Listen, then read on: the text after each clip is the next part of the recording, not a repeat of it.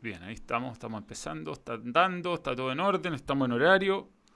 ¿Cómo les va, señores? Bienvenidos al Balón Extra en cuarentena. Ya vamos por el capítulo 33. 33. Y tenemos un gran invitado hoy, un verdadero honor tenerlo con nosotros. Ustedes ya lo ven en pantalla, a don Pedro Carcuro, ex compañero de trabajo. En realidad todavía compañeros porque estamos en la red de agricultura, aunque no topemos en el mismo programa. Pedro, qué gusto de verte. Gracias por estar en el Balón hoy día. Hola Manuel, gracias a ti por invitarme. De verdad que yo te sigo. Vi el otro día, por ejemplo, la entrevista que le hiciste a Martín Lieberman, me entretuve mucho, así que estoy al tanto de tus aventuras en las distintas plataformas y te felicito por, por todo lo que has hecho. Has sido un revolucionario en el periodismo deportivo chileno, de verdad. Bueno, significa mucho que, que me lo digas tú, Pedro. Eh, la verdad es que mm, esto que ha pasado con la cuarentena como que eh, aceleró un poco las cosas y nos agarró bien parado. Uno tiene que, yo que pertenezco a generaciones mucho más antiguas que la tuya, Manuel, he tenido que adecuarme, por ejemplo, en la radio, el programa que yo hago en la tarde a las 5, el rompecabezas, lo hago desde la casa, así que tengo un equipo que el otro día me falló y tuve que arreglarlo. Yo que no sé cambiar la rueda de un auto, tuve que aprender y aprendí. Y en, la, y en, eh, televisión nacional también hago el 24 horas deportes a las 8 de la noche en el canal de cable. Y también me adecué a esto de Skype, hice una pequeña escenografía, en fin.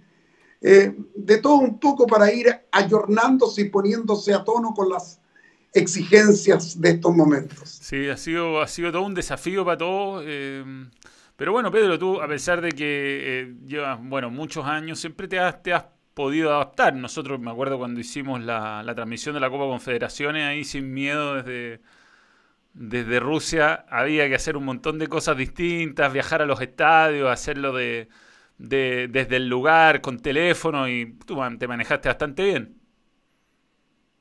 Mira, creo que siempre he tenido cierta capacidad para adecuarme a la, a la tecnología que ha ido cambiando. Piensa tú que yo partí con las cámaras mudas, con las Bellanhauer chiquititas, esas que se habían utilizado eh, por los corresponsales de guerra en la Segunda Guerra Mundial. Con eso partimos en el canal. Yo partí antes que el canal fuera inaugurado y de ahí fuimos evolucionando a las cámaras de cine con sonido, después al video en blanco y negro, a las caseteras, hasta llegar a estos tiempos de hoy y si uno no se pone al día, te quedas abajo de la micro y chao. Eh, tienes que mirar en el paradero como pasa. Tac, tac, He pretendido que no ocurra todavía. Oye, Pedro, bueno, tú estás desde el, desde el inicio de la televisión, el verdadero inicio, fuiste parte del primer departamento de prensa y, y, estuviste haciendo el de las primeras transmisiones deportivas también, cuando no había método en el fondo, ¿no? Eh, éramos todos muy jóvenes los que participamos del eh, proyecto TVN, Televisión Nacional de Chile. Esto fue, yo partí el año 68 en este proyecto, eh, un año antes que el canal, que el canal em, y éramos, como te digo, todos novatos, o la mayoría era novata, y de verdad que fue muy lindo eh, ser parte de la generación de un proyecto que, que ha entregado muchas cosas y que todavía yo pienso la televisión pública en nuestro país tiene muchas cosas que dar, muchas cosas que Oye, Pedro, bueno, pregunta acá Cristóbal Errázuriz, ¿por qué nunca gritaste un gol? Gol, así, como el resto de los comentaristas. No, sí. Mira, yo el otro, el otro día, eh, cuando tú me decías, participaste de las primeras transmisiones deportivas el otro día, me mandaron un, video chiquitito del primer partido que yo relaté. No, no, no es exactamente el primero, pero el primero con connotación. Formó parte de un ciclo de tres o cuatro partidos que yo relaté por circunstancias muy... Año 72, 1972, y yo decía gol. Ahí decía gol. Y te juro que no sé bien en qué momento eh, voy encontrando esta forma de, contar los goles a, mi manera, sin decir gol, pero en algún momento, tac, le pego, le pego el palo al gato, porque esto, como la mayoría en los relatos, sobre todo, nace de una, manera instintiva y, dio resultado. La verdad de la milanesa, pero en ese partido que fue una victoria de la U frente a Sporting Cristal en Lima, el 72, donde andaba el San Felipe de don Luis Santibáñez, que también relaté, eh, por ese video que acabo de ver. Hace una semana me lo mandaron, yo decía gol. Ya gritaba gol. Acá está un nuevo miembro, Antonio Ed, nuevo miembro. Gracias por creer en el balón. Te mandan muchos saludos, Caifas te manda un, gran abrazo, siempre lo veo con nostalgia. ¿Cuántos recuerdos de niños se vienen con Don Pedro? Antes los dos eran blandos, ahora los dos les cayó la nieve, dice, blondos, blondos, y ahora los dos nos cayó la nieve, dice eh, Cristi Swag. el pelo blanco los dos. Sí. Esto del pelo, ¿no? Tengo Yo soy el pelo. Sí, yo creo, el estrés. pero no, pero somos canosos de familia. Ahora yo soy lejos el más canoso de todo mi hermano. Oye, Pedro, pero lo, que yo quería volver de, esos inicios es que, claro, ahora uno tiene referencias. El que quiere empezar puede decir, eh, ya, yo voy a hacerlo como, como Pedro Calcuro, como Claudio Palma, como Mariano Clos. En la época de ustedes no había, no había a quién imitar en el fondo. Entonces inventaron un sistema, no,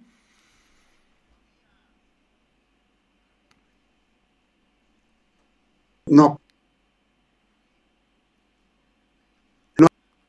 algún reportaje, alguna crónica de un partido, el resumen de los goles que llegaba de días de retraso o más.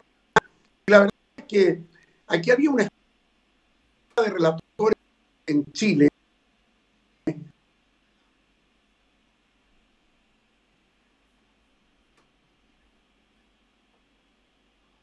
a la voz en esta materia, que era quien relataba en ese momento en TVN, locutor, un gran, un gran hombre de radio y televisión, que hizo comedia, hizo, leyó noticiarios y también relataba el fútbol. Eh, Patricio Bañados, que relataba en algún momento también de la misma escuela. Y tú escuchas los relatos, hay algún en cuando los Carcuro, Noguera, un gol de Colo Colo, pum, nada más. De una prudencia no se la puede imaginar en estos tiempos y poco a poco, eh, petulante ni pretencioso. Yo creo que el primero que se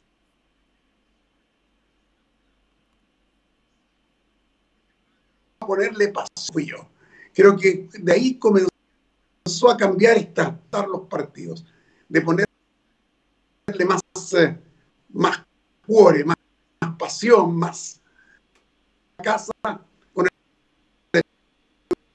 Claro, fueron cosas que, que, fueron marcando, sin duda. Por ejemplo, acá José Valenzuela Álvarez dice: Grande Carcuro, el mejor relator. Todavía recuerdo Marcelo Matador. Marcelo. en un rinconcito del arco. Esas cosas tú la, siempre fuiste de improvisar, ¿no? Nunca escribiste, nunca. Sí. O sea, yo te digo una cosa. En primer lugar, te digo que te aseguro que el 95% de esas frases que están en los relatos, más o menos, eh, no me pertenece. Te lo aseguro. Em, eh, yo, de algún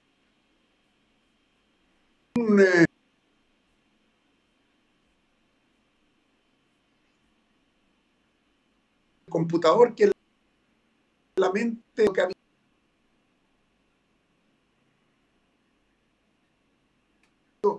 que la sí, dale, dale.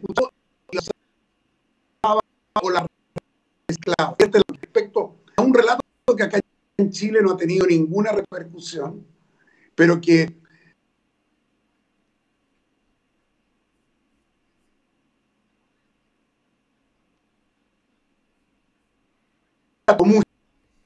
mucha. Fue en Uruguay. Sí, sí, sí. ¿Sí? Y el relato que unidad lo compró, el relato de un relato que todavía se recuerda en, en, en, la, en Ajá.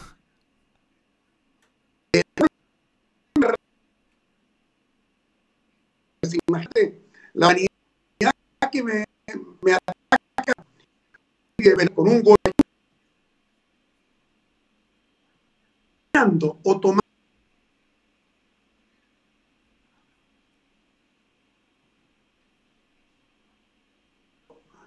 el, marcha de la patria joven cuando yo era un años Frei Montalva el año 64 era candidato a la presidencia de la República quedó la escoba en Uruguay.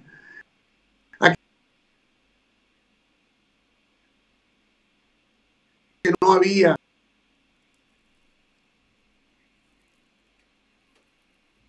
entusiasmo Uruguay. tu canal, a ver si algún día llega a ver si algún día Es lo único que me duele de esa historia, el final triste de esta historia. ¿Pero te pidieron algún tipo de autorización o no? Sí, le compraron las imágenes al canal y me compraron el hecho de autor a mí. Al canal parece que le pagaron, no lo sé. Pero a ti no te cayó nada. no, no, y teníamos un convenio, habíamos acordado las lucas y todo. Y no llegaron nunca. Sí, sí. ¿Algún, algún problema tenemos con el audio, Pedro, eh, que tiene que, ver con el Skype. Eh, vamos a ver si... Sí, no, yo también te escucho bien. Hay algo que está pasando que, no está, a lo mejor entrando. Pero bueno, las, estas las comunicaciones aquí están complicadas a veces. Sí. Pero ahí parece que está. ¿eh? A ver, mira, lo que vamos a hacer, voy a cortar y te voy a volver a llamar, a ver si agarra, se agarra de nuevo. ¿Ah? Pero va a seguir la transmisión, va a seguir. No, no, voy, a, no, voy, a, cortar el... Vamos a ver si volviendo a llamar esto se, se corrige. Pero bueno, lamentablemente está entretenido todo. Yo escucho bien, no sé qué es lo que pasa. Vamos a ver ahí si, si se recupera. Ahí, Pedro, ahí te veo. Vamos a ver si Sí, yo, yo te escucho bien. Si el tema es que por algún motivo eh, se corta a veces tu audio. Pero ahí vamos de nuevo. La, ahí está Pedro. Yo te escucho fantástico. Primera vez porque lo hago todos los días. Nunca he tenido problemas. Mm. Vamos a ver qué. Ahí estamos. Sí, vamos a ver si es que. No, no, no, no, no, no he tenido ningún problema. Yo sé que hay algo muy raro. Puede ser que sea el programa de emisión. Y eso Si no lo dejamos si no lo hacemos mañana, mañana o, no sé, como tú queráis, pues, Manuel. No, no, no, sí. Partimos de nuevo. A ver, sigue mal, sigue mal. Aló, ¿cómo estamos? Estamos probando. Cambia tu internet, no, si, si está bien. Mi, mi, o sea, la, el, programa está andando bien, no está tirando fallas. a ver, a ver, ya. Intentémoslo, pues, intentémoslo de nuevo. Eh, ojalá, veamos. Sí. Em, bueno, Pedro, entonces eh, tuviste esa, anécdota en la Copa, en el partido con Uruguay, y, y, pero, pero yo diría que tú, tú o sea, bueno, no sé, eliminatorias, eh, partidos del Mundial, te tocaron tantos grandes episodios. ¿Cuál dirías tú que, fue el que te consolidó como el relator de, TVN? Yo creo que, bueno, el, eh, el, el primer gran relato, sí, que tiene una repercusión es el, el de Pato Yáñez, el famoso gol de Pato Yáñez el, eh, para el Mundial del 82. Tiene, tiene marca eso. Se usó hasta como para, para los teléfonos, se usaba para los llamados telefónicos en algún momento determinado. Creo que hay, hay, hay, cuatro o cinco goles que son emblemáticos em, por la repercusión que han tenido acá en nuestro país. Em, fíjate que la mayoría son de Chile, como de Marcelo Sala frente a los italianos, los goles de, Iván Zamorano en los Juegos Olímpicos de Sydney, esos partidos que transmitíamos a las 4 de la mañana desde Melbourne, casi todos porque Chile jugaba en Melbourne, teníamos que viajar y marcaban 30 puntos de rating a las 4 de la mañana, una cosa increíble. ¿Quién no lo vio eso? Bueno, em, ¿Ah? ¿Te acuerdas o no? Eran justo para los, para los días del 18, además, así que entre chicha, empanada y vino tinto, le metíamos el entusiasta, bien alegre. Eh, vivíamos todos juntos los triunfos de Chile y así. Hay otros partidos también, hay goles en el Mundial del 2014 que son muy lindos, relatos muy, muy bonitos. Y, en fin, cada uno tiene su. Vidal dice: Me pongo de pie para gritar Tardelli, notable. Ese, ese, tú ahí un gol que no es de un, de un partido de Chile, eh, tiene su cuento. esa es la final de, del Mundial de España del 82, cuando Italia le gana a, Alemania por 3 a 1 y uno de los Cotardelli. Y de verdad que en ese momento, te, juro, Manuel, que yo me paro pensando y, y, ofreciéndole el gol a mi padre, que estaba acá en Santiago de Chile viendo el partido. Me paro y descuajé el equipo, equipitos que usábamos para transmitir que a los oficiales de la FIFA estaba eh, no, no, me, estaba, no, me acuerdo, estaba Pedro García conmigo al lado, pobre Pedro García quedó todo desguañangado porque yo partí para arriba, me paré de verdad. Fue, no fue una frase, fue un momento que viví por la emoción y por este regalo que le hacía mi padre. Y, ese, y 16, ¿ah? ese fue en el Santiago Bernabéu, ¿no? En el Bernabéu, claro, con el presidente Pertini en las tribunas viejo y querido presidente de Italia que usaba como cábala un calcetín de, de cada dos calcetines distintos para ir a los partidos de Italia en ese mundial. Qué notable, qué notable. Bueno, aquí también tema Guatón Cruzado dice que orgullo eh, ver a un gigante inolvidable dupla con un cruzado eterno como Zapito Livington que cuente de qué equipo es hincha, dice el Guatón Cruzado.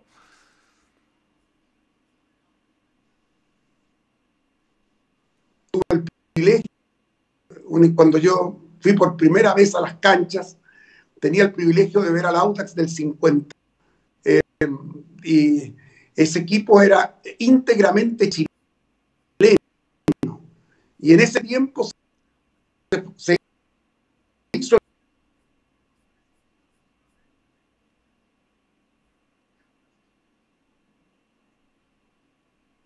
los únicos dos equipos que tenían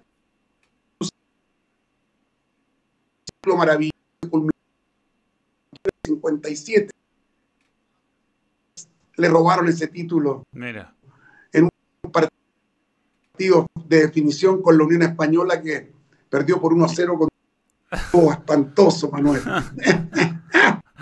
Pero bueno, ya ahora es imposible pelearlo, eso se queda la FIFA.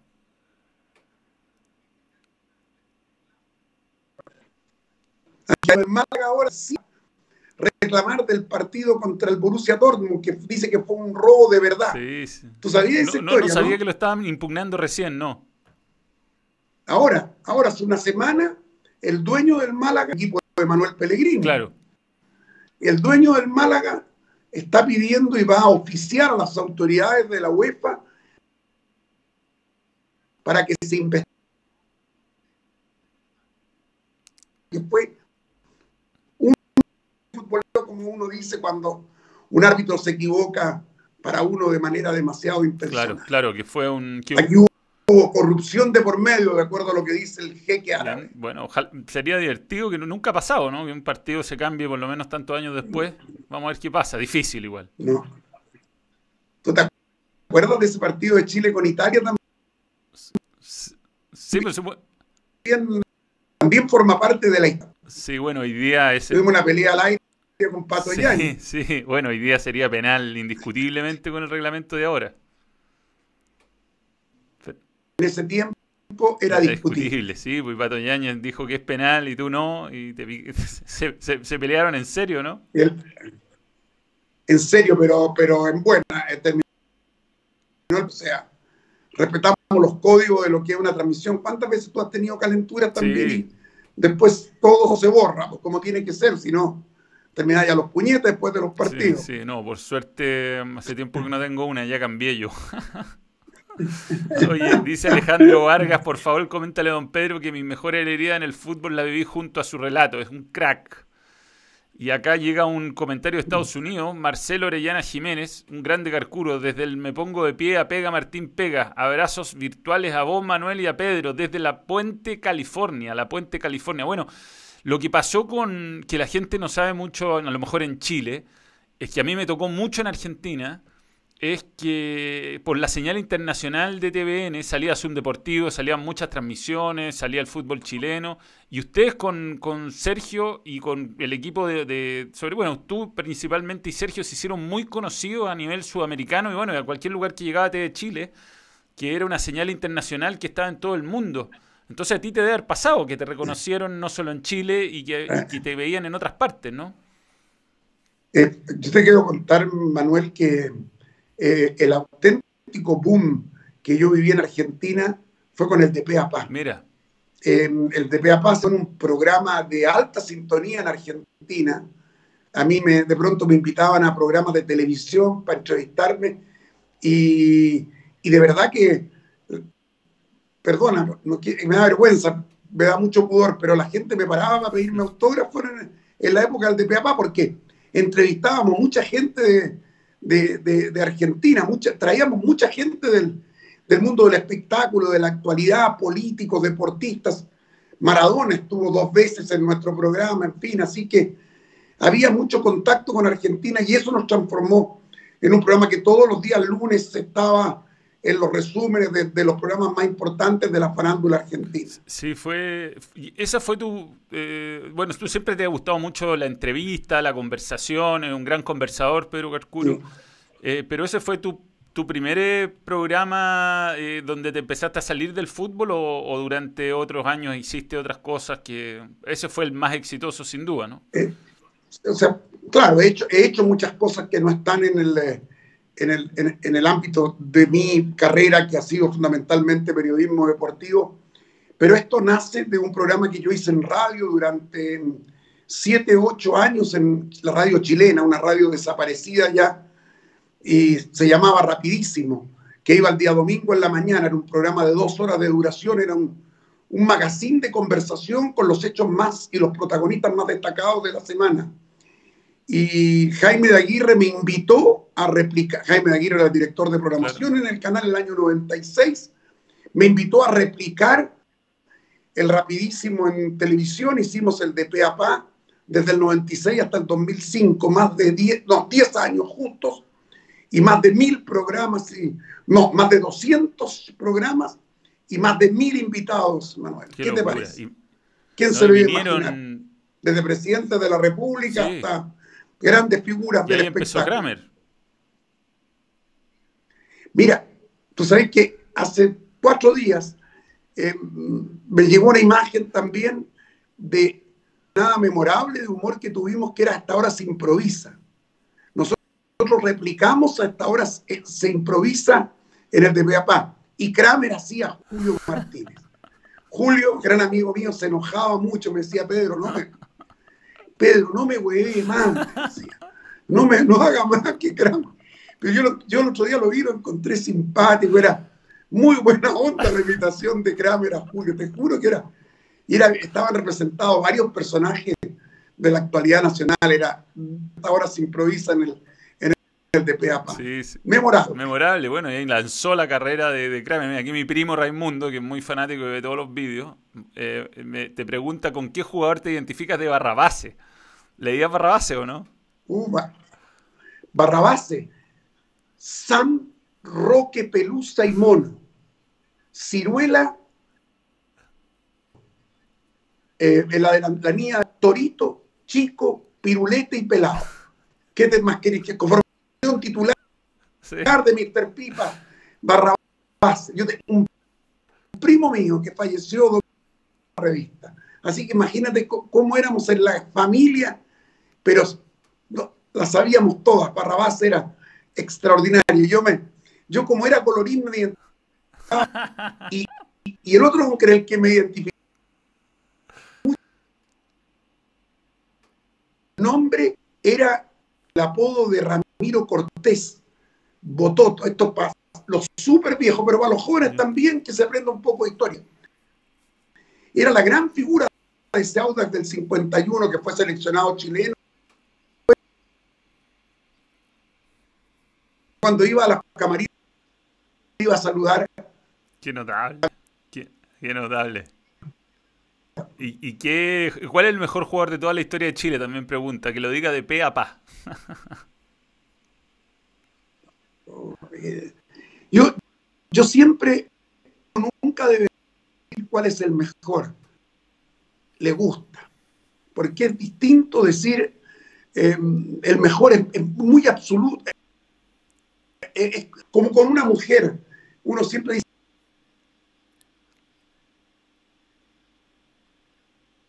Mm. no puedo decir es ella es la más. Yo creo que de, en, materia de éxito, de trayectoria, de lo que han hecho.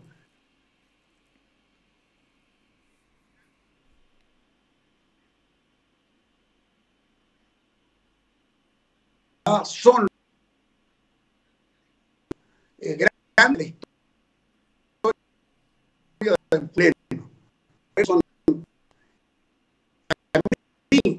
el jugador que también extranjero en la historia del fútbol mexicano. De nuevo me pongo la... Uh -huh. Y Carlos Reynoso lo encontré que fue un jugador que debió haber tenido acá en Chile y me lo imagino algo, algo de...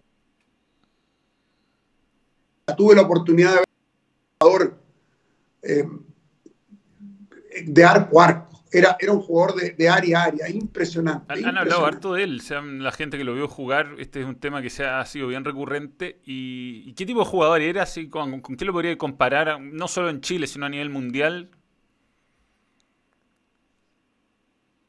Exagera, exagera. Claro. En, en, su forma de jugar a Di Stefano. Mira. Creo que es eh, eh, un tipo que corría, como te digo, un jugador de área a área, que tenía capacidad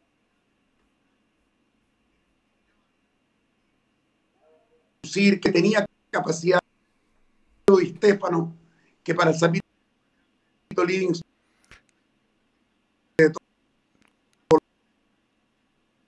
así que no es que para ubicar acá un estilo claro, de jugador. Claro. Eh, Fabián Alejandro, ¿te ves relatando Qatar 2020 si te hubiese gustado relatar la final de la Copa América 2015? Yo fue la transmisión de la, de la Copa América 2015. Sí. Sí, sí. Juntos por Manuel trabajando. Sí, yo estuve a punto de comentar, ¿te acuerdas que se descompuso Bonini? Y, y yo estaba ahí listo para entrar a comentar a la caseta y, y apareció al final compañeros de ruta que la por exigencias de la empresa anduvo bastante bien, pero yo creo que ya eh, ahora ya no es el momento para, para, para, narrar, me gusta, me gusta conducir las transmisiones, hacer otras cosas, darle un enfoque periodístico al trabajo de los especialistas en este mix que se hace ahora con especialistas, compartir con ellos. Y, y creo que la Copa América del 2015, por supuesto que me hubiese gustado relatarla porque es el gran gusto que, que, me di en la vida de ver a Chile campeón después de haber estado el 55, sumen y, y resten cuántos años antes. Yo estuve en el Estadio Nacional con mi papá y una hermana viendo la final del 55 en un día que fue trágico porque hubo muertos por avalanchas estadio. Lo pasamos muy mal, llegamos a la tribuna y, y Chile perdió por 1 a 0 con gol de Micheli en el segundo tiempo. Me acuerdo, me acuerdo vagamente de aquel gol en el arco del norte, cuando los argentinos, para variar, como siempre, nos ganaron. Mm. Y te dice, bueno, sí. era bien doloroso eso que nos tocó vivir. Sí, pues, y bueno, y contra Argentina justamente 40 años después te tocó estar ahí y bueno, estaba comentando, si lo, no, es, no la relataste, la relató luego Martapia, pero, pero pudiste, pudiste estar en la transmisión. Sí, exactamente, más de 40 años, 45 y 15, claro, 60, 60 años después. Años, claro. 60 claro, años 2015, después. Se me fueron algunos años a mí. Sí, Menos mal que sí. soy periodista y no soy matemático. Eh, aquí pregunta Gabriel Valenzuela el relato histórico del fútbol chileno que le gustaría haber relatado en vivo. Relato histórico. ¿Qué partido de Francia 98 es el que más recuerda?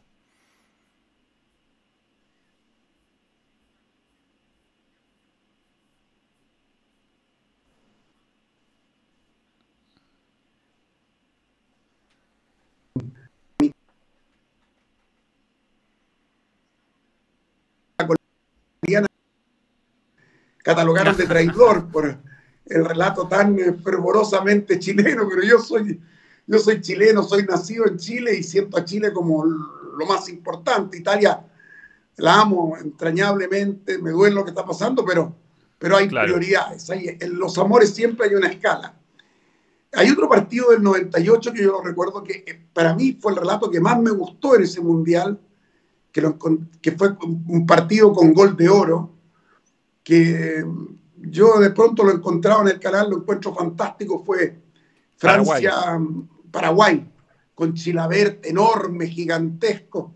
Creo que fue un gran, un gran partido que yo viví, que me emocionó mucho por, por ese Paraguay, país chiquitito, modesto, pero con una, con una lucha, con una enjundia. Yo me acuerdo que con, con Franco Chanca todo de la escuela que nos hicimos amigos en la universidad, hablábamos mucho de ese relato y, que, nos gustaba mucho el si no es Gamarra, es Ayala. Y si no es Ayala, es Gamarra. Y llegaban a todas. Extraordinario, ¿te acordás? Sin duda, sin duda. Dramático. Eh, mira que, mira que, primera persona que se acuerda, porque evidentemente que esos partidos que, donde no estaba Chile estaban en una segunda línea, en número de rating, en fin, en audiencia. Así que había que ser muy, muy. Yo creo que ese fue el partido que más le costó a Francia en todo el mundial. ¿la? Sí, sí. Fue un gran, gran partido y por ahí, claro, le faltó un poco a, Paraguay atreverse más. Creo que eh, jugaron a, favor del reloj y terminaron prisioneros del reloj. El reloj más encima los mató con el gol de oro que se usaba en ese mundial. Claro, sí, pues, porque apostaron todos los penales, porque Chile da la sensación que atajaba todos, los cinco penales. Exactamente. Exactamente. Sube en un momento. Oye, estoy preocupado. ¿Está bueno el audio ahora? Pasa por etapas, pero en general ah, bien. En general bien. Si lo importante es que se escuche bien, eso es lo importante. Que, fue, fue, la conexión, ¿no? esta internet, internet anda, anda difícil por estos días. ¿Qué fue? Em, eh, Sebastián Feynman dice que fue emocionante el vídeo de Don Pedro gritando por fin, por fin en la final de la Copa América 2015. Grandes recuerdos también del Mundial de 98. Manda saludos. Eh, tardes de fútbol español por TVN, recuerdo de niño, dice también eh, César Núñez. Bien, transmitimos un par de temporadas del fútbol español con mucho éxito. ¿Qué no transmitimos con el Sapo en TVN? Fíjate que el canal de Televisión Nacional de Chile, Manuel, tuvo el privilegio de transmitir el primer match de Copa Davis acá en Chile. Nunca antes había transmitido Copa Davis. Antes de salir al aire, en junio del 69, transmitimos Chile-Brasil desde el Stade francés. Eh, un partido dramático que ganaron los brasileños em, eh, por 3 a 2, con el Pato Cornejo, em, Jaime Fillol y Sergio Pinto en el equipo chileno. Ahí todavía no había llegado Sergio Livingston. Hicimos la transmisión Brotfeld y yo, Sergio Brot, el otro grande del periodismo deportivo de antaño y el Sapo llega en septiembre. Y de ahí partimos con el Sapo Libertadores, vueltas ciclísticas de Chile.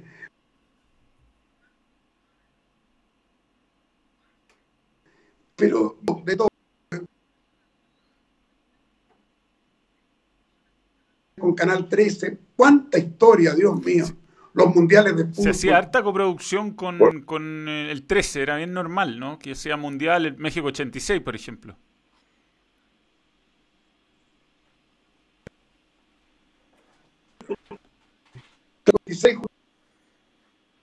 A estos dos mundiales como periodista. Ya.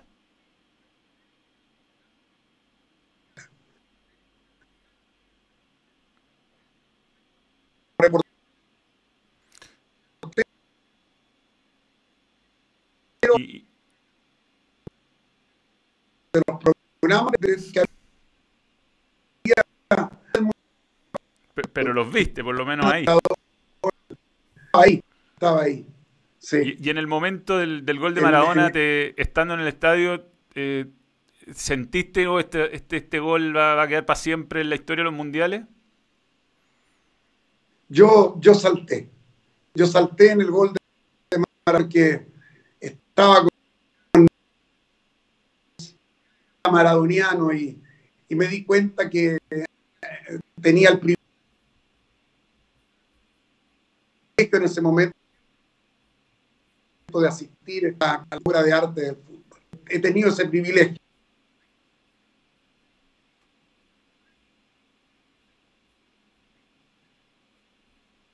Dos goles que yo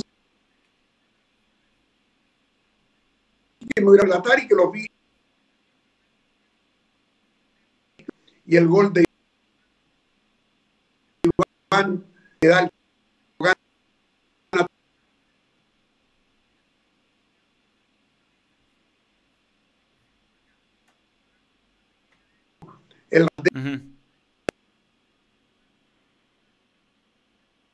por, en aquella me quedé propósito de ah, y cuando fue un desastre porque no pude, no, no, no me salió, sí. Esta claro. No, no, y vivir. Exacto, no, si no si es falseado, no, esto no, no, no es un actor.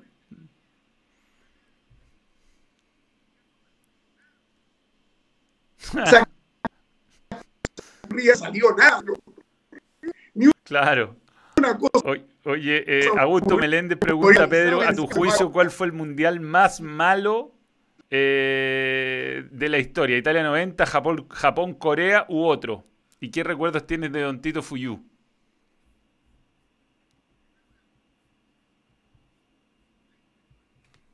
Eh, de los que yo, yo eh, hay todo, este, de todo 90 aquí de Santiago, me quedé trabajando para el noticiero, tampoco el peor de todos fue el de Estados Unidos. ¿Sí? Un desastre de organización en un país que no entendía nada de nada, los gringos.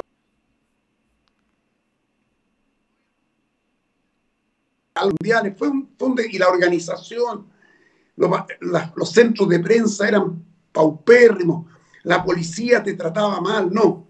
Fue todo mal organizado, fue muy pobre ese mundial. De los que yo he estado, que son casi todos, eh, es para mí el peor de los que yo fui. Tito Fuyú, lo, él un poco mayor que yo, cinco o seis años mayor que yo. Yo era un poco más chico y, y e iba a la cancha a esos memorables choques de finales de los 50 entre Católica y la U cuando se acoplan las dos universidades al espectáculo futbolístico. Ya no es solo Colo Colo, sino que asoman estas dos potencias y Puyú es el emblema de Católica junto a Leonel, que es el emblema de la U y se producen clásicos de antología que los vi todos, todos, porque después yo entro a la Universidad del 63 y entro a la Universidad de Chile y obviamente también iba a ver los partidos de la U con mis compañeros que eran fanáticos azules. Así que a Fuyú lo recuerdo mucho eh, en su historia como futbolista, uno de los grandes del fútbol chileno, y después como compañero en las coproducciones y como compañero en Radio Agricultura durante muchos años. Así que con Tito tengo lindos recuerdos, un tipo educado, correctísimo, un enfermo de fanático por el fútbol. Los fines de semana para él eran ver todos los partidos de fútbol que se pudiesen ver desde la mañana hasta la noche, viernes, sábado y domingo, y la semana igual. Eh, un, sabio en esta materia y tiene un hijo ahora pues. que eh, está, yo sé que tú lo quieres mucho y y, es el sucesor digno del gran Tito sí, pues, Gonzalo trabaja acá también en, el, en, este canal de YouTube, hacemos juntos desde que nos conocimos en TVN, que empezamos a trabajar en este proyecto. de veras que tú me contaste cuando partiste, me dijiste, estoy con Gonzalo Fuyú. Me acuerdo ahora cuando recién empezaba esta locura eh, que se ha transformado en todo un suceso.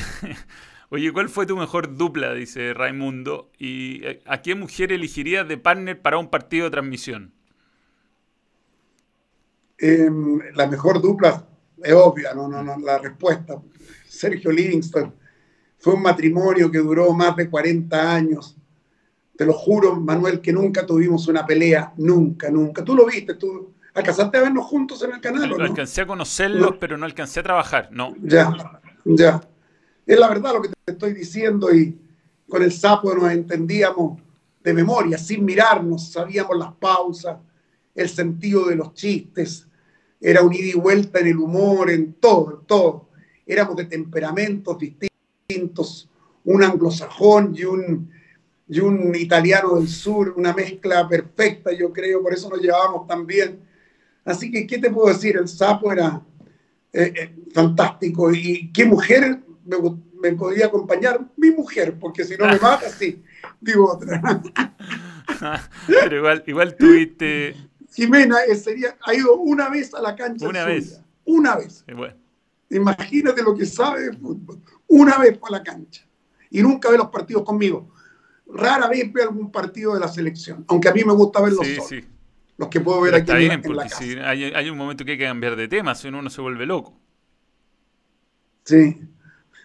Sobre todo en esta cuarentena. ¿eh? Es Dura. dura, la, la, la, la, vida y la convivencia en estos Yo tuve tiempos. alguna, alguna relación que me, que me discutían conocimiento futbolístico, no, no era agradable. Sí, ya lo sé. Ya. Dejémoslo hasta ahí nomás. Eh, mi gran ídolo Carcuro, dice Robinson Hernández. Gracias, eh, gracias. Que me salude, porfa, dice Robinson. Notable relato Chile 4, Nigeria 0, sub 20. Lloro cada vez que lo veo. En, en el Mundial del, de, de, del Sub-20 también hubo lindísimos relatos, sí, sí me acuerdo. Ese partido, ahí tengo una, tengo una anécdota bien divertida con el chico, a ver si me, se me fue el apellido en este momento. Eh, el chico de Wonder hizo algunos goles en ese Mundial. Mm. Ay, ay, ay, que me ayude alguno ahí. ¿Medina? Está, no, el otro, no. El, el otro, ay, qué tontera más grande. Se me fue el apellido, lo tengo aquí en la punta no. de la lengua. Grondona. Grondona. Grondona sí. Yo en algún relato, de, no, no, sé si en ese partido, pero en algún gol de que hizo en ese mundial, yo le cambié el apellido y le puse Goldona. No era mala la, la, la idea. En vez de decir gol, Grondona, Goldona. Y el papá mandó una carta al canal enojado, diciendo que cómo le cambié el apellido no era Goldona, sino que era Grondona no, te, no, tenía concepto del marketing. No, el, aparte Grond el papá Grondona de, era un mal apellido de, para ser jugador de fútbol, encuentro yo. A propósito de, dices tú, ¿ah? ¿eh? Sí, no sé, pues como raro. Lo conocí, lo, tuve oportunidad de compartir en más de alguna oportunidad con el personaje histórico del fútbol mundial sudamericano y argentino.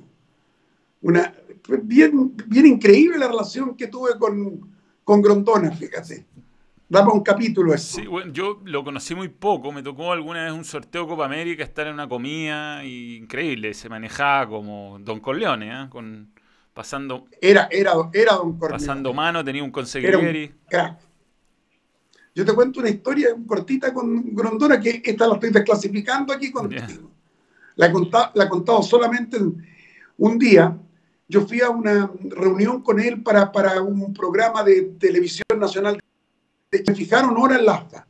Era, fue como a las 4 de la tarde, más o menos, sí, a las 4. Fue, mira, te lo puedo decir, fue el día de, el, era un día de final de Copa Libertadores, que jugaba Boca con un equipo colombiano más o menos chico. Once Caldas. Que jugaba en la bombonera. Once ¿Ah? Caldas, de verse. Con Once Caldas, ¿te Sí. acuerdas? Ya, con Once Caldas. Yo le, dije, yo le dije, don Julio, gracias por recibirme porque yo luego me tengo que ir a la cancha a ver el partido, tengo que hacer un reporte para TVN.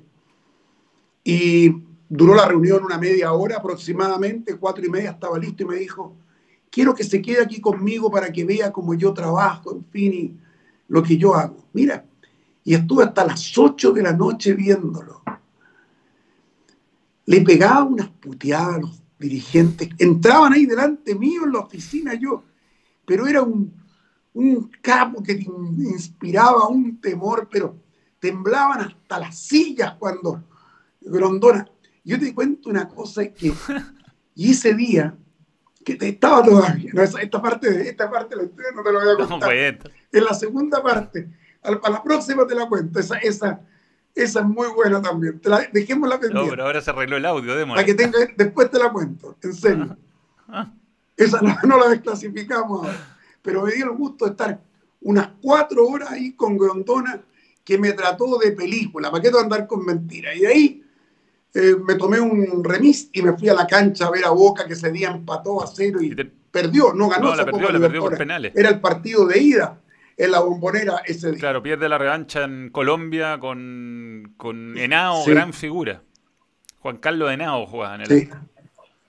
Es, es- es- él fue figura en la bombonera y más figura en la segunda final. Sí, era, un- era Sí, una época. Ganaron 1-0 los Sí, colombianos. era una época que no que el fútbol se manejaba distinto, o sea, eh, era un verdadero un, conven- un conventillo, era un bueno, era igual, era, la verdad es que era igual que en las películas de mafiosos, ¿no?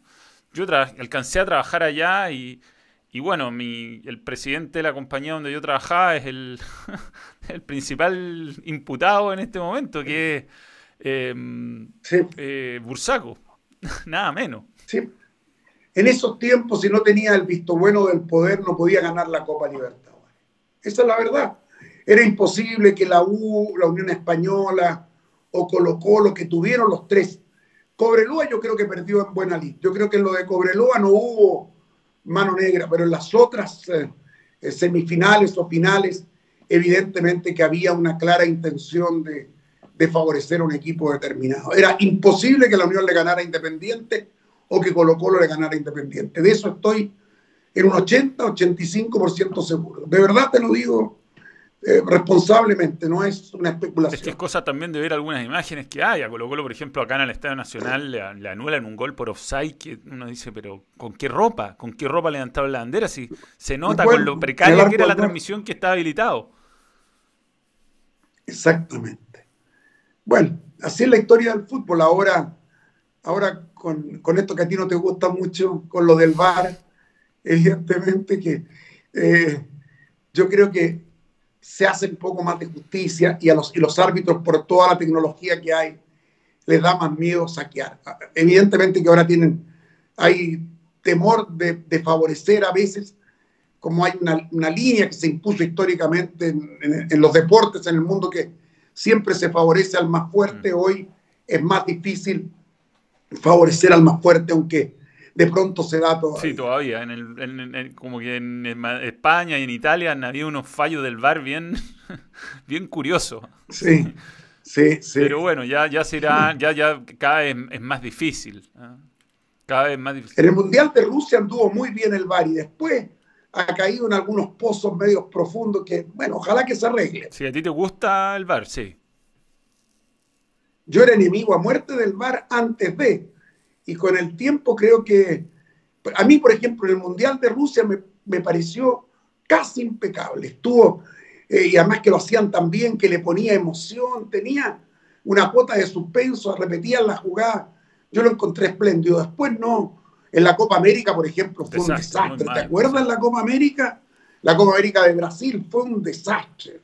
Ese gol, un gol que le anulan a Chile en un partido con un offside de Alexis por la izquierda manipulado absolutamente. Sí, sí, sí, no. Manipulado manualmente. Claro. No, y a Uruguay también lo, le, les un gol increíble a Cavani, que la pelota, la, el- Sí. la línea la tiran cuando la pelota había salido hace, no sé, dos, tres cuadros del pie de Suárez. No, Claro, y con una centésima de segundo te cambia absolutamente la línea. Absolutamente. Sí, tic, tic, es hacer así nomás. pam, pim. Una centésima de Sí, segundo. bueno, nosotros acá estamos en harto contacto con Enrique Ose, se habla toda la semana, hay como una idea, eh, se han cometido errores, pero yo siento que acá se está haciendo con súper buena intención, y esto lo digo con, con conocimiento, o sea, hablamos con Enrique harto y, y, se, y los árbitros están muy pendientes, han, han fallado algunas cosas tecnológicas, y yo creo que lo que más complicó el VAR en Chile es que no estaban preparados para hacer un partido más en el fondo.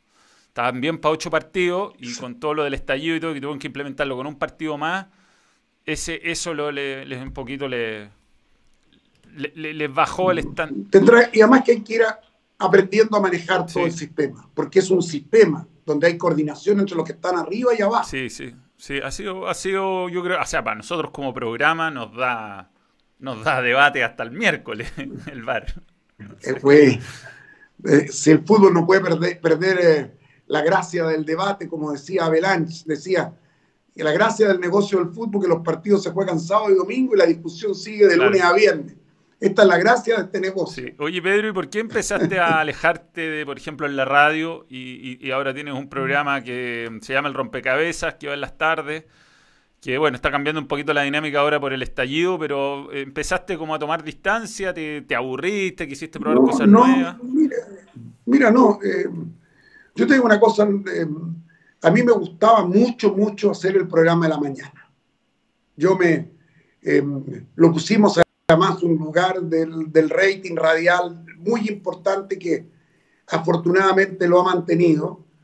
Y de verdad, de verdad, que cuando hubo cambio de administración en la radio, yo le planteé a, a, la nueva dirección que después de, 20, casi 20 años de estar levantándome a las 5 y media de la mañana, yo antes en la radio china también hacía programas en la mañana, entonces dije, eh, llegó el momento de relajarme un poco y, y no tenía opción de hacer un programa, eh, eh, entrar al programa al mediodía que estaba estructurado de otra manera.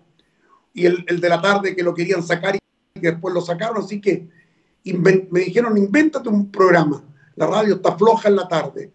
Yo comencé a trabajar y, e hicimos este proyecto del, del rompecabezas y dio resultado, le ha ido muy bien en las encuestas.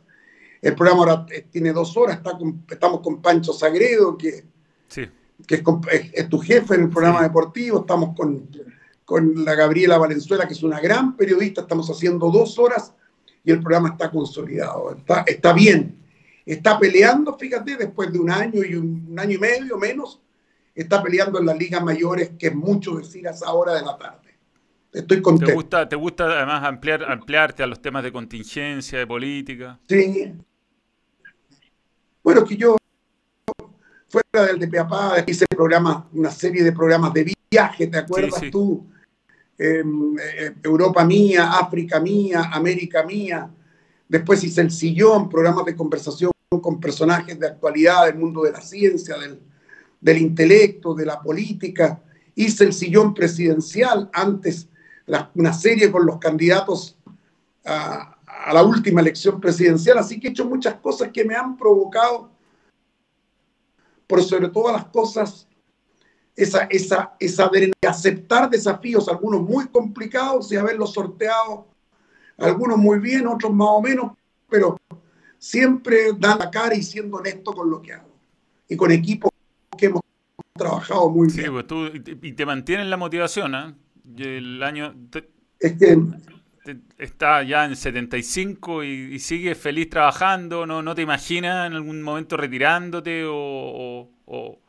Sí, yo, yo, yo, tengo la certeza que el, retiro está a la vuelta de la esquina, o sea, no, no, no, no, no pretendo prolongar esto demasiado. Los últimos cartuchos los voy a, con, con, todas las municiones que tengo, así que no me voy a restar, me gusta. Yo esto que estoy haciendo contigo lo hago con pasión, claro. con entrega, me, me, me, me entusiasmo, no, no, no estoy aquí como una momia dándote respuestas del recuerdo como un viejo medio chalado, no.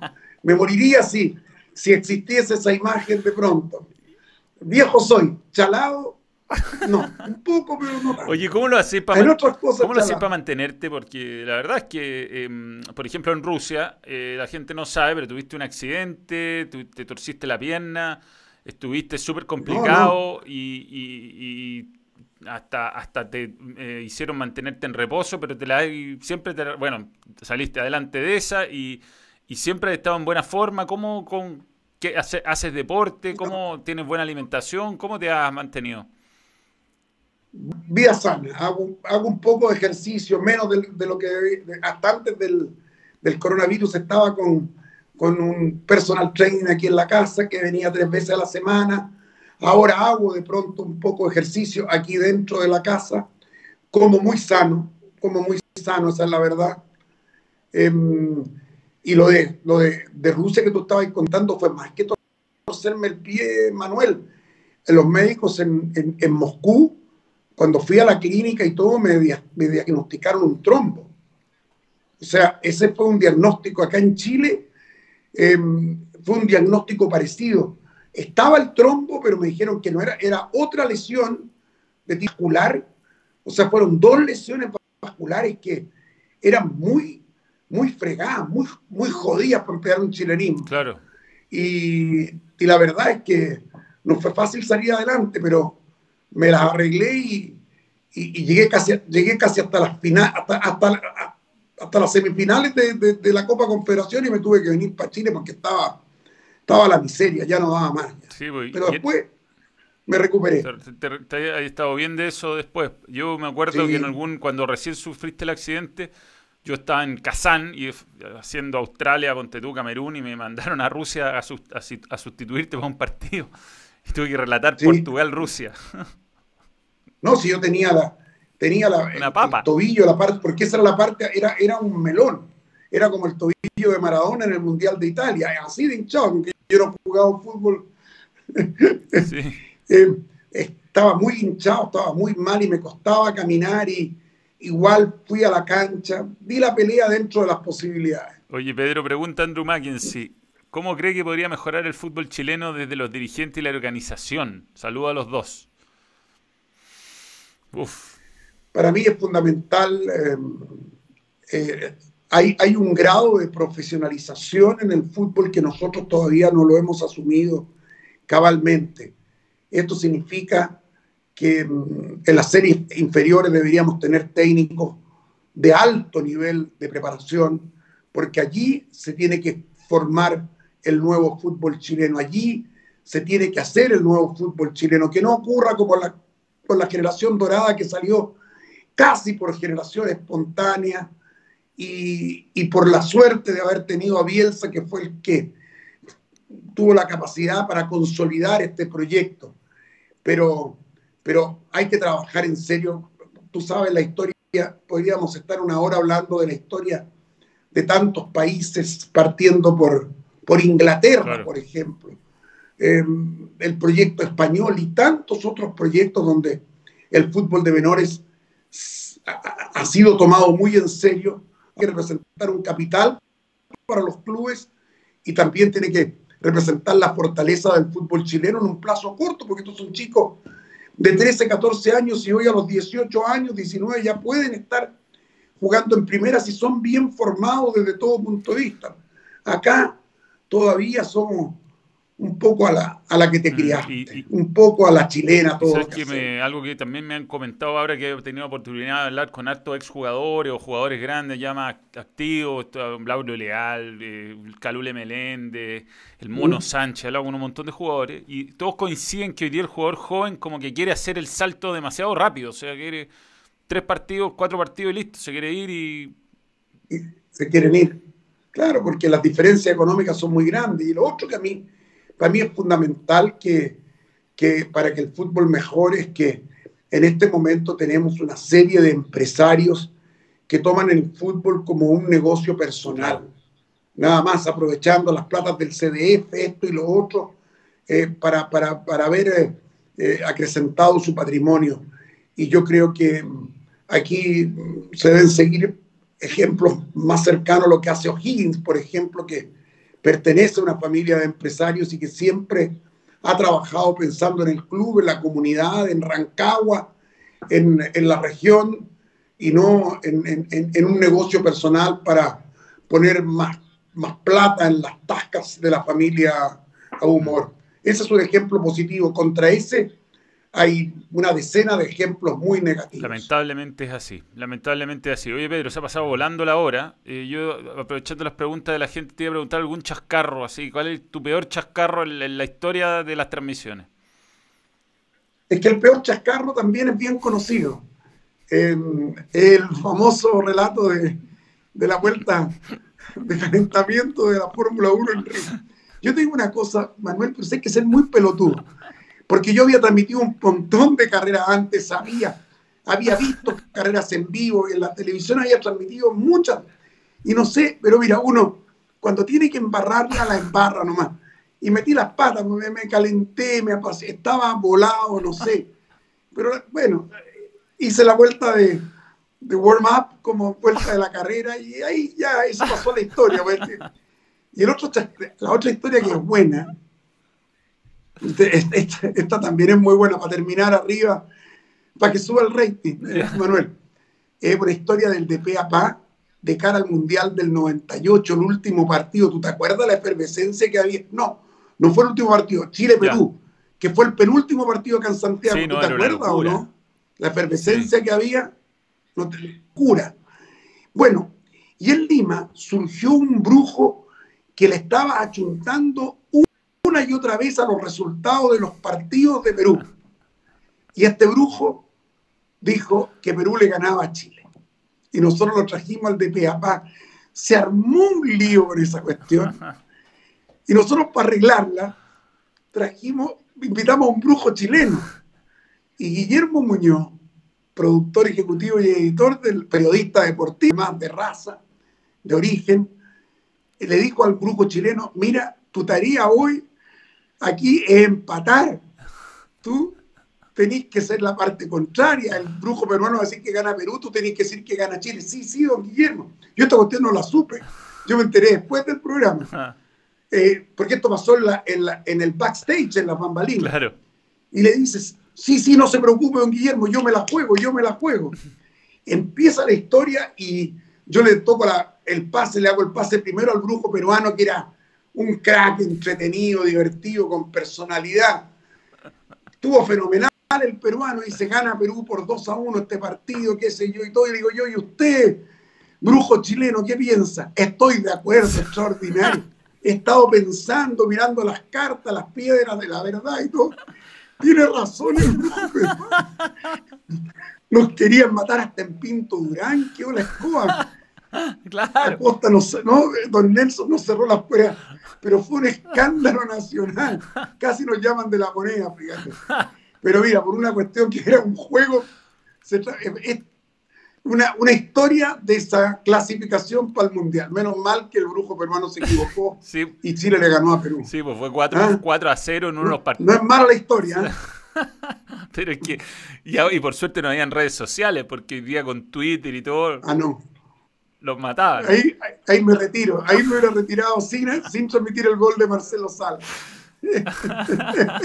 qué buena, qué buena, qué lindo, qué lindo. Fue buena eso, esa, esa, esa eliminatoria. Todavía están todos los partidos que se enteró en YouTube. Se pueden ver los relatos. Ahí pudiste relatar lindos partidos. Muy bonito. Em, bueno, como estamos terminando, ¿no es cierto? Sí, pero podemos, podemos alargarnos un poquito. Lo que, tú queráis, tú mandáis. Si nos podéis contar alguna, alguna anécdota más de, relatos o de, ese momento, de esa, de esa eliminatoria. No, no, no, no, no. Nada especial. bueno, ¿Mm? no, nada especial. Hay, hay momentos, sí. Em, hay momentos emotivos que tengo de, mi, en mi trayectoria. Hay una, te voy a contar una historia bonita, pues esta es una anécdota que me, recordé ahora. Yo fui el primer periodista que llegó a La Habana a entrevistar a, a, Diego después del incidente que tuvo en Punta del Este cuando lo sacaron muerto, ¿te acuerdas o no? Porque estaba literalmente muerto. Gordo.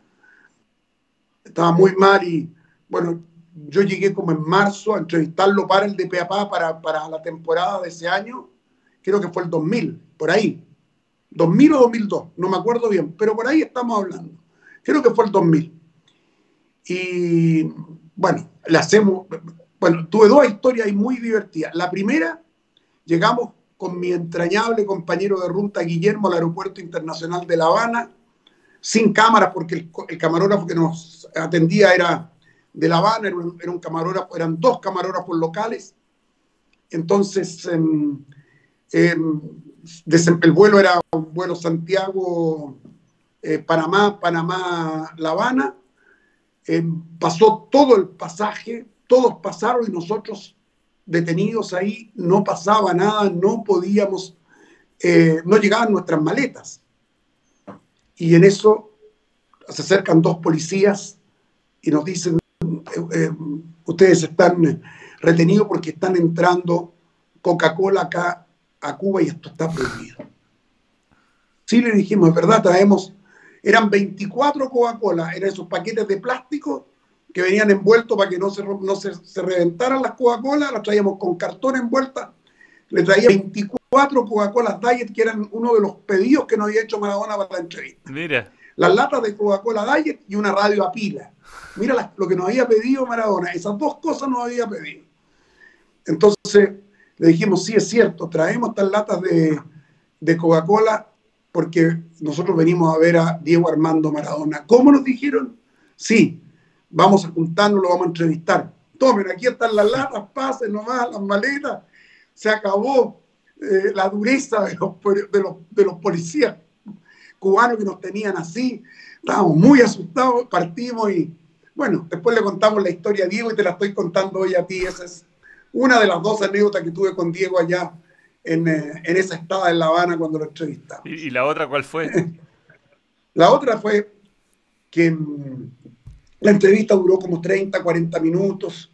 La hicimos en el living un pequeño departamento, eran unos bungalows que estaban en un, en un, en un parque que eran eh, justamente una clínica de rehabilitación. Era un, un espacio dedicado a aquello, con una puerta con mucha seguridad, en fin. Y los, los bungalows estaban separados 30, 40 metros uno del otro. Terminamos la entrevista muy cordial, estaba la, estaba la mujer de, Diego en la casa y estaba Coppola, estaban los dos. Y nos quedamos conversando con ellos y de pronto Maradona, sin decir nada, se va. Yo dije, comida hecha, amistad deshecha, por Dios, qué maleducado, ni siquiera dijo adiós.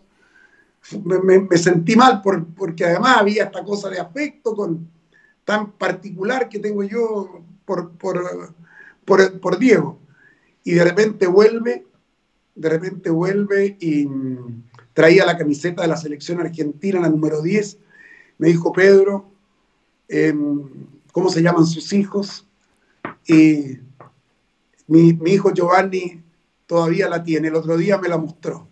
Todavía tiene la camiseta de Maradona que él les mandó a, a Giovanni y a Franco en aquella oportunidad. Qué grande, qué grande. Oye, Pedro, para cerrar, mucha gente pide la, la, talla del, em, del, Día de los Inocentes, que cuentes cómo fue al Zapito. es muy buena. Es muy buena porque nadie sabía. esa, es la gracia. Que em, yo les dije, mire, em, permítame que yo voy a abrir.